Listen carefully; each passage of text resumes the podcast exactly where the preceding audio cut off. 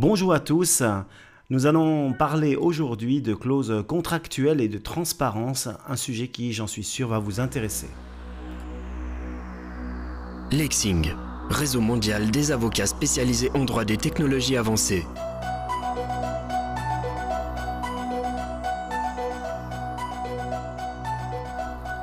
Transparence, transparence, vous me direz que je n'ai que ce mot à la bouche. Eh bien non, en fait, ce n'est pas moi qui ai ce mot à la bouche, mais ce sont les, lois, les lois au, au, niveau fédéral et au niveau cantonal qui ont intégré ce principe dans l'activité euh, de nombreuses autorités. Et c'est donc par un petit cas que nous allons illustrer l'application de ce principe dans une forme qui certainement va vous surprendre, mais qui, somme toute, est assez logique au vu de la jurisprudence actuelle, principalement du tribunal fédéral. Alors ce petit cas, c'est le suivant.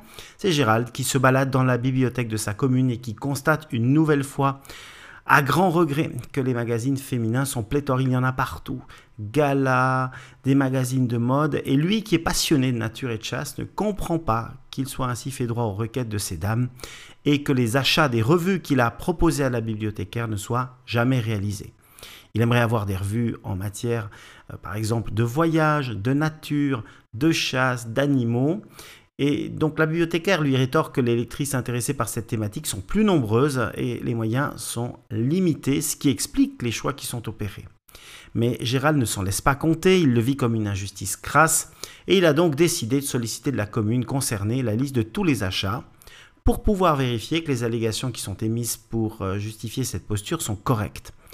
La collectivité publique qui exploite cette bibliothèque refuse en indiquant que l'égalité de traitement entre les sexes ne saurait suffire à justifier des achats arithmétiquement équivalents. C'est Gérald qui l'avait invoqué, cette égalité entre les sexes. Et donc, il avait dit, euh, nous avons le droit d'avoir autant de revues que ces dames. Eh bien, la commune n'est pas de cet avis.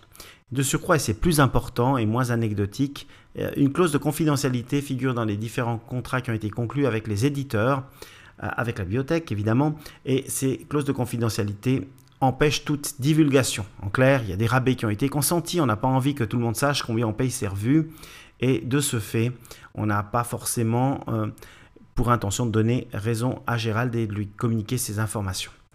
Malheureusement pour cette collectivité publique, la mentalité un de Gérald euh, va prévaloir et celui-ci ne va pas renoncer. Il a saisi donc un préposé en raison euh, du lieu et il exige d'avoir accès à toutes les factures des revues qui ont été acquises. Alors, les préposés sont pour les autorités publiques cantonales, les préposés cantonaux, et pour les privés, le préposé fédéral. Là, il a saisi un préposé cantonal puisque c'est une collectivité publique communale, euh, donc une autorité publique locale qui a acheté ces revues. La collectivité publique, quant à elle, maintient sa posture et elle regrette la tournure juridique prise par cette affaire.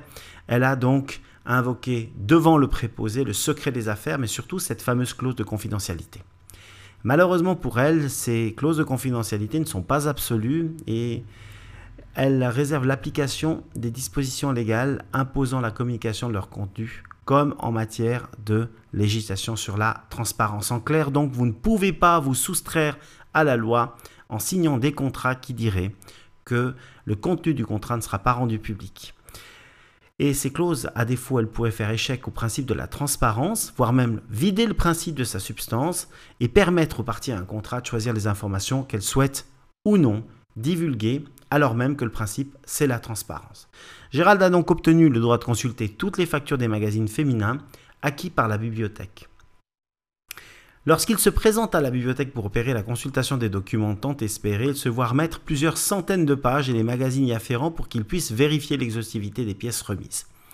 Le sourire qui égaye alors le visage de la bibliothécaire lui démontre que la transparence peut réserver quelques surprises lorsqu'elle est invoquée correctement, mais un tantinet à mauvais escient comme ici. Donc, si vous souhaitez ennuyer une autorité, lui créer du travail, même si vous avez raison, n'oubliez pas qu'en définitive, cette autorité, elle va vous remettre l'accès aux documents officiels euh, pour lesquels vous aviez sollicité cet accès, mais elle ne va pas faire plus. C'est pas elle qui va faire le tri des choses et vous dire, vous voyez, vous pouvez constater que, etc. C'est aussi vous qui devrez, à un moment donné, travailler et extraire donc les informations du document qui vous est remis ou des documents qui vous sont remis. Ça va nécessiter évidemment quelques connaissances et si c'est uniquement pour embêter les autres que vous le faites, réfléchissez bien parce que vous n'en serez pas euh, sorti avec les honneurs. Voilà, j'espère que cela vous aura intéressé.